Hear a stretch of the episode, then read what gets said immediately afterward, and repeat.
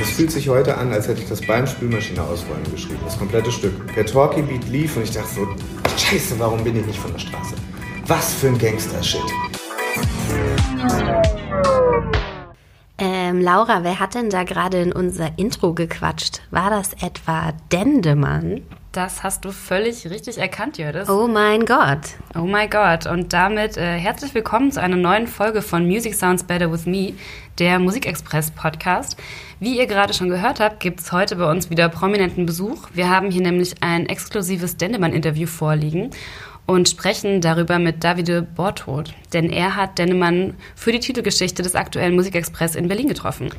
Bevor wir das machen, nutzen wir aber mal kurz den Moment, um zu sagen, dass wir uns total über die Zuschriften gefreut haben, die wir bekommen haben, nachdem wir unsere erste Podcast-Folge veröffentlicht haben. Vielen Dank. Es regnete E-Mails und Insta-Direct Messages wie rote Rosen. Wir bemühen uns natürlich, das alles zügig zu beantworten. Was wir bislang aber so rausgelesen haben, ist, dass ihr noch mehr Bock auf Plattenempfehlungen habt. Das lassen wir uns nicht zweimal sagen. Und deshalb gibt's ab sofort am Ende jeder Folge noch ein bisschen Musikinput von uns.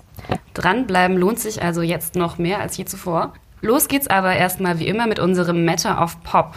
Danach dann das Interview mit Dendemann und Davide und zum Schluss kommen unsere Albenempfehlungen für euch. Also Jördis, schieß los. Was war dein Matter of Pop der letzten zwei Wochen?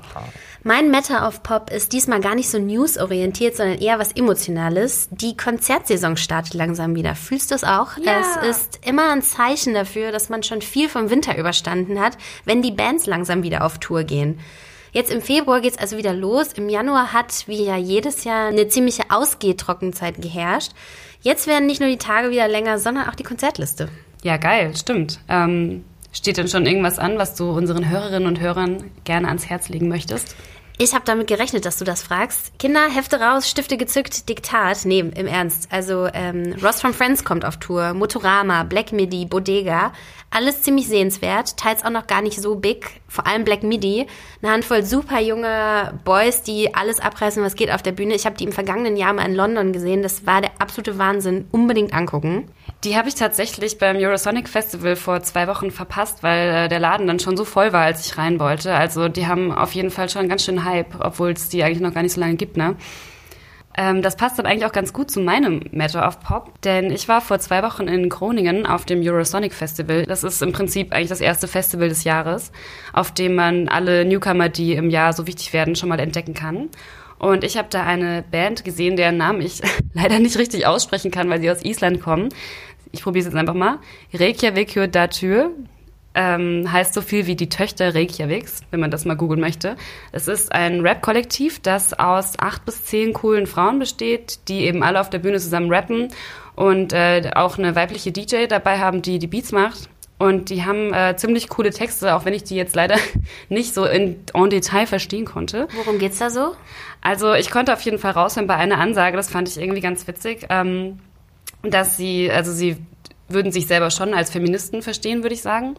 Ähm, und sie meinten, sie haben ein Musikvideo gedreht, wo äh, auch Regelblutungen thematisiert wurden. Und das wurde ihnen tatsächlich von YouTube und Vimeo äh, zensiert und gelöscht von der Plattform. Und dann haben sie es aus Spaß quasi auf Pornhub hochgeladen, um einfach mal zu gucken, was passiert. Und sogar Pornhub hat dieses Video zensiert, weil Regelblut thematisiert wurde. Okay, das heißt, Regelblut gehört scheinbar weder in die Pornoindustrie noch in die Kunst. Verstehe ich nicht so ganz. Bleibt ähm, dann wohl mein persönliches Fragezeichen der Woche. Ähm, weniger Fragezeichen ist, wie es jetzt weitergeht, oder? Richtig. Kommen wir mal zu unserem heutigen Studiogast. Das ist nämlich Davide Bortod. Davide ist der äh, ehemalige Chefredakteur vom Juice Magazine und ist aber auch beim Musikexpress schon ganz lange Autor. Wie lange konnten wir jetzt gar nicht mehr rekonstruieren? Wahrscheinlich schon so um die 40 bis 50 Jahre. 40 bis 50 Jahre. Er sieht auch sehr alt aus. Also für, für 90 Ich fühle mich aber wie Sehr gut. 22.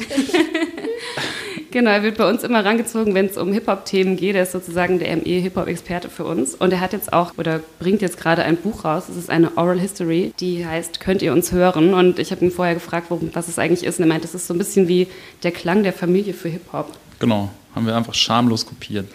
Wir haben 100 Musiker, Aktivisten, Journalisten, Leute, die dazu irgendwas Interessantes zu sagen oder was Interessantes zu der Sache beigetragen haben, interviewt und aus diesen Zitaten die gesamte Geschichte von Rap in Deutschland montiert von 1900 oder von den 80er Jahren eigentlich bis jetzt. Und da ähm, hast du ja auch schon mit Dennemann gesprochen. Ja, Er war der allerletzte. Es war nicht einfach. Er war, glaube ich, der Erste, den ich gefragt habe und der allerletzte, der dann äh, das Interview gegeben hat. Aber er kommt auch drin vor, ja. Gibt auch ein Kapitel über seine Band 1-2 und über ihn. Und äh, er spricht aber auch über viele andere Sachen, weil Dendemann ja der größte Deutschrap Kenner der Welt ist. Der kennt ja alles und findet auch sehr vieles gut. Und er war auch immer schon, also auch damals schon, ne, als es so losging mit seiner Karriere, war er immer die Quelle für alles. Und äh, auch sein künstlerisches Umfeld hat sich immer bei ihm informiert, über was sonst so passiert. Echt, ja? Ja, ist, äh, er kennt alles. Also ist Dendemann so ein Künstler, der dich jetzt persönlich auch schon länger begleitet? Auf jeden Fall. Ich fand deutschen Rap immer kacke, ähm, habe mir das schon so angehört. Ähm, also wir reden über die 90er, ne? Ich fand es immer nicht gut, habe das nie so richtig verstanden und ich würde sagen 1-2, also Dendemanns alte Band, war wirklich das erste, was ich so richtig komplett gut fand von vorne bis hinten. Also es war, es hatte so einen Ami-Standard auf eine Art, aber es war trotzdem gleichzeitig, wie sagt man, relatable. Also es war so, ne? Es hat, war eine irgendwie authentische Adaption dieser Sache und man hat ihm das alles abgenommen und das war plötzlich so, ah, okay, so habe ich mich drin wiedergefunden. Ja, Dennemann hat jetzt ein neues Album rausgebracht, da nicht für. Das hat ja jetzt echt neun Jahre gedauert seit dem letzten Album. Das war ja vom Vintage verweht. Und da war es eigentlich die ganze Zeit, du hast es in deinem, in deinem Feature im Heft so schön als Dendepause überschrieben. Ja. Den, den, Joke wollte ich jetzt hier nochmal kurz anbringen. ähm, Gab es jetzt neun Jahre Dendepause und jetzt ist er zurück mit dem Album. Ähm, wie, wie, findest du es denn? Ich finde es sehr gut. Und das ist ja wirklich keine Selbstverständlichkeit. Rap hat ja viel mit so dem Moment zu tun ähm, und auch viel mit Übung. Also es gibt ja wirklich sehr wenig Leute, die das schaffen, über einen so langen Zeitraum, wir reden ja über 20 Jahre, irgendwie fresh und relevant zu bleiben. Alleine das ist schon eine Leistung und äh, Rap hat, obwohl ich nie gerappt habe, aber ähm, sehr viele Rapper, die ich kenne, haben mir bestätigt, dass Rap viel mit Handwerk und Übung zu tun hat und dabei bleiben. Und insofern ist es wiederum nicht so verwunderlich, weil er spricht ja in dem Interview auch darüber, dass diese Zeit, die er beim Neo-Magazin Royal verbracht hat, als quasi Inhouse-Band, dass ihm das handwerklich wahnsinnig geholfen hat bei dem Album. Ja, gut, dass du das jetzt schon erwähnst, weil ich denke halt für viele Leute, die Dendemann jetzt vielleicht nicht so Hardcore-Hip-Hop-Fan-mäßig auf dem Schirm hatten, kennen den wahrscheinlich jetzt auch überhaupt erst durch diese ganze Zeit beim Neo-Magazin. Das war ja jetzt für ihn nochmal so ein komplett neues Publikum, was sich da wahrscheinlich auch äh, für ihn erschlossen hat. Absolut, auch das ist so ein echt interessantes Phänomen oder eine interessante Geschichte, dass er wahrscheinlich jetzt, obwohl er so lange kein Album mehr gemacht hat, plötzlich auf der größten Bühne steht, die er je hatte, ne? Ja, absolut. Dazu können wir jetzt eigentlich auch schon mal in das erste Zitat von Dendemann reinhören, wo er erzählt, wie sich seine Zeit beim Neo-Magazin auf seine eigene Rap-Technik ausgewirkt hat. Hören wir gerade mal rein. Also die, die Arbeit bei, bei Neo-Magazin und dieses, dieses Training und den, der Druck, wenn das jetzt gleich zur Generalprobe nicht fertig ist,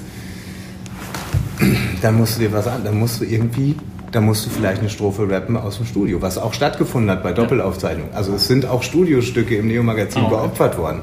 Ich habe einfach Tools entwickelt, die mir helfen, das schneller schon etwas zu haben, an dem ich dann feilen kann ja. äh, und nicht immer ne, dieses Zeile, Zeile, Zeile. Und das Allerwichtigste für die Studioarbeit war aber, dass ich mich wieder auf den Inhalt konzentrieren konnte, vor aller Form Sache. Und bevor der Reim geil genug ist, an dem Inhalt weiterzumachen und überhaupt festzustellen, ist das, wird das gut genug für ein Lied, ist es die, schon wieder diese Mühe wert, weißt, ähm, dass ich mich auf meine Sprache verlassen kann, hat das Neo-Magazin gezeigt. Dass es, egal wie schnell das passiert, es hört sich sprachlich nicht flacher an. Es gibt Doppeldeutigkeiten, die scheinbar wirklich kommen beim Schreiben, die man nicht vorher haben muss und einbauen äh, reimmäßig scheinbar auch heutzutage überhaupt kein Problem mehr, das zu halten mit ein bisschen Gebastel. Und halt nur so Feinheiten wie Satzbau, da merke ich schon, der hat halt doll gelitten unter dem Tempo. Viele Sachen waren unverständlich, weil man es besser anders gesagt hätte. So, das blieb total auf der Strecke und das habe ich bei der Platte wieder verstärkt drauf geachtet und auf viele Silben einfach mal wieder rausgeschmissen, die für mich so wichtig, aber und wenn denn jede zweite Zeile von mir fängt mit so einem Wort an. Und in einem Krautstudio, in dem Umfeld merkst du dann aber, das sind echt Worte, die werden hier eigentlich grundsätzlich nicht gerappt. Die wurden von Pierre nicht gerappt. Martin verzichtet sogar noch auf das Ich ja. am Anfang. Komme rein, ne? So. Und das hat ja auch seinen Grund. Das ist einfach eine Reduktion, die der Sprache nicht wehtut. Und das ist alles leichter, ne? So. Und dieses, ich wollte doch auch einmal elegant. Ich wollte immer elegant, ja. aber es hat halt nie gereicht. Beim ersten Ding habe ich zu schluderig geschrieben und wollte es trotzdem alles rappen. Ja. Beim zweiten 1-2-Album habe ich alles auf Eleganz ausgelegt, aber es war nicht so rund wie beim ersten und hat deswegen kaum jemand gemerkt quasi. Dann Vintage, So, und jetzt musst du einmal auf Eleganz. So. Ich bin ja jetzt auch niemand, der jetzt so richtig deep im Hip-Hop-Game drin ist, sag ich mal. Und ich musste jetzt erstmal googeln, wer diese Crowds eigentlich sind. Kannst du das vielleicht mal kurz erklären, von wem er da eigentlich redet? Die Crowds sind ein Produzententeam aus Berlin. Drei Leute, Illvibe, Monk und Berge.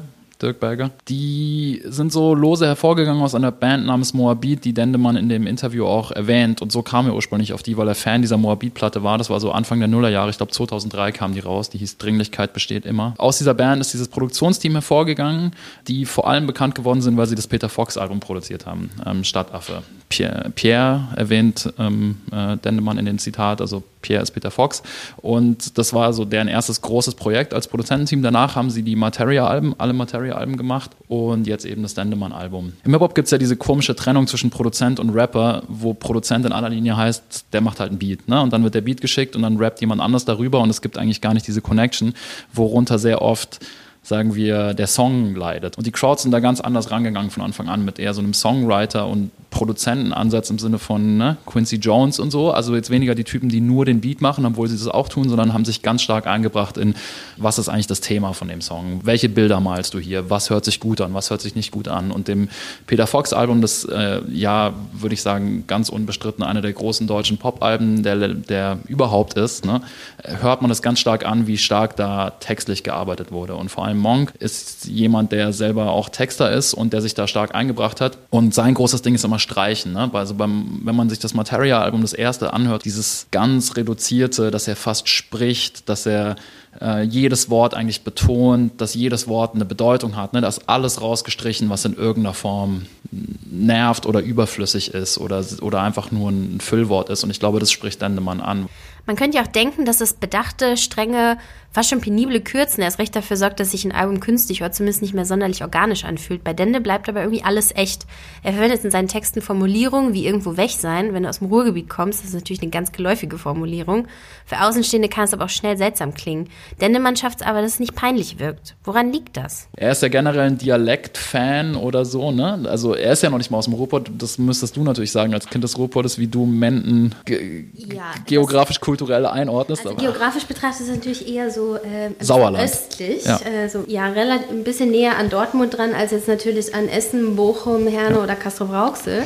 Aber ich würde behaupten, wahrscheinlich würde Dendemann mir da auch recht geben, wenn man da irgendwo da aus dieser Ecke kommt, ist das schon eher alles eins. Also wenn du aus dem Ruhrgebiet kommst, hast du eine sehr geringe Stadtidentität und eine viel, viel größere Regionalkultur, der du dich irgendwie angehörig fühlst. Und ja. ich würde sagen, bei ihm ist es auch so. Ja, also ich habe mit ihm auch darüber geredet, das ging so ein bisschen um ne, um auch was seine Eltern gemacht haben zum Beispiel, aber auch ob in welcher Stadt er so gefahren ist. Er kommt ja auch aus einem sehr kleinen Ort aber ähm, welche, welche so die nächstgrößere Stadt war, in der, man, in der er sich orientiert hat und das war dann schon Dortmund. Und ja, warum das nicht peinlich ist, ich glaube, weil er, weil er auch ein bisschen, er spielt halt auch immer damit und man hört raus, also auch wenn er, wenn er Dialekt oder so benutzt oder Slang oder so, man hört halt raus, dass er, den, dass er das wirklich verstanden hat und es selber so bewusst macht. Das rutscht ihm nicht raus, was ja auch cool sein kann manchmal, aber bei ihm ist es immer auch sehr aufgeladen, Meta irgendwie und bewusst gemacht. Er ist halt ein Sprachgenie, der kann halt irgendwie Feinheiten, regionale Färbungen, regionale Eigenheiten kann er halt einfach super geil durchleuchten und witzig einsetzen. Nicht nur,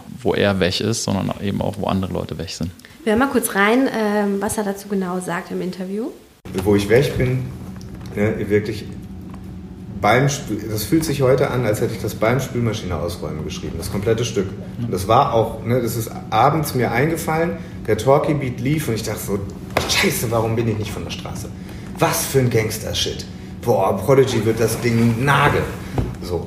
Und dann hat so dieses ganze Düstere und dann kamen plötzlich diese Bilder von diesem, diesem Skatespot am alten Rathaus, wo einfach immer einer am Blechrauchen war hinter der Kirche und wo einfach so viele Junkies rumliefen. Das, ne, das war so ein totales Einzugsgebiet. Ja. Und ähm, die Kollegen, die wirklich kiloweise das Hasch aus dem christlichen Jugendstift Tresen verkauften und, äh, und plötzlich war das alles nicht mehr so weit weg und ich konnte aber zurück in diese äh, jugendliche Beobachterrolle, die das natürlich nichts mit dem allen zu tun hatte, so, aber das natürlich erlebt hat. Es ist so aus mir rausgekommen, das hat eine Viertelstunde gedauert aufzunehmen und ich durfte nie wieder dran. Das war wirklich so, nein, nein, nein, nein, nein, nein. So, ich mache mal wieder das äh, Rap-Lexikon, ähm, um mal nachzufragen. Da sind jetzt schon wieder ein paar Namen gefallen. Ja. Wer, wer, wen hat er da gerade erwähnt? Talkie hat er erwähnt, Talkie Talk, Beat-Produzent. Ähm, das Album hat er hauptsächlich mit den Crowds gemacht, aber er hat eben auch Beat-Skizzen oder Beat-Grundlagen von einigen anderen Leuten, zum Beispiel Talkie Talk, Kitschkrieg auch. Er erwähnt eben Talkie Talk, hört eben diesen Sample-Loop, den Beat und erinnert ihn an Gangster-Shit, an Prodigy von Mob Deep. Und Dennemann ja großer Gangster-Rap-Fan, was ich auch wichtig finde, nochmal zu erwähnen, weil Dennemann muss ja immer herhalten als so Musterbeispiel für den guten deutschen, bildungsbürgerlichen, den korrekten, guten, schönen Rap. Ne? Und er würde diese Trennung immer sehr stark von sich weisen. Und äh, er sagt da erst witzig so, er wäre jetzt gerne von der Straße, um da so einen Gangster- oder Street-Rap-Song draus zu machen kann er aber nicht, weil er nun mal nicht von der Straße ist. Und aber offenbar hat dieser Beat dann trotzdem was getriggert in ihm und hat ihm eben erlaubt, da an seine Jugend zurückzugehen und darüber zu rappen, wo er herkommt, was ja so ein ganz klassisches Rap-Thema ist. Hat er aber in der Form noch nie gemacht, so explizit. Ja, das finde ich nämlich irgendwie eigentlich auch total sympathisch, weil ich meine, die meisten Leute kommen halt einfach nicht aus der Bronx oder aus irgendeinem Ghetto-Viertel und es muss halt nicht immer irgendwie Agro-Berlin, Großstadt sein. So, man kann halt einfach, also das finde ich irgendwie ganz nett, dass er so darauf zurückkommt und sagt, okay, da war halt aber eigentlich auch viel Scheiß einfach, den man auch in der Kleinstadt erleben kann, so, den man verarbeiten kann in seiner Musik. So. Das Ding ist ja, man hat es ja auch immer mitgekriegt. Man ist ja nicht mit Scheuklappen durch die Vorstadt gelaufen, in der Hoffnung, dass die Eltern weiterhin ganz gute Jobs bei der Bank oder irgendwo im Büro haben. Man hat ja die Sachen mitbekommen, sagt er auch selber. Man versteht ja auch die Sekte oder so nicht weniger gut, wenn man nicht auch einer von denen ist oder so. Also ich glaube, klar, wenn man es dann selber sowas produziert, ist das wieder eine Frage nach der Realness und so. Aber trotzdem sind das ja auch Bereiche, die jemanden beeinflussen, der irgendwie aus einer Gegend kommt, in der nicht ständig Leute abgeknallt wurden. Ja, das, das ist ja das, was guter Rap leistet, dass man eine Vorstellung davon bekommt, wo Leute herkommen und wie die so aufgewachsen sind. Ich komme nicht aus der Kleinstadt. Und diese ganzen Mittelstands-, kleinen Stadtgeschichten, die sehr viele Leute aus Deutschland eben so erzählen, die kann ich überhaupt nicht erzählen, aber Dendemann macht mir das eben begreiflich. Ähm, und das ist aus meiner Sicht immer was, was guter Rap leistet, egal ob es explizit darum geht oder ob es so zwischen den Zeilen durchkommt. In dem Fall ist es sehr explizit und sehr viel, sehr konkrete Bilder, aber man hat das vor sich, obwohl ich noch nie da war. Ich finde auch immer schön, wenn, ähm, wenn es gelingt, diese, dieses Konkrete in Teilen anzuwenden und in manchen Momenten wieder ganz verschlüsselt zu sein und dann leuchtet es hinterher ein. Das hatte ich ein bisschen bei Zeitumstellung.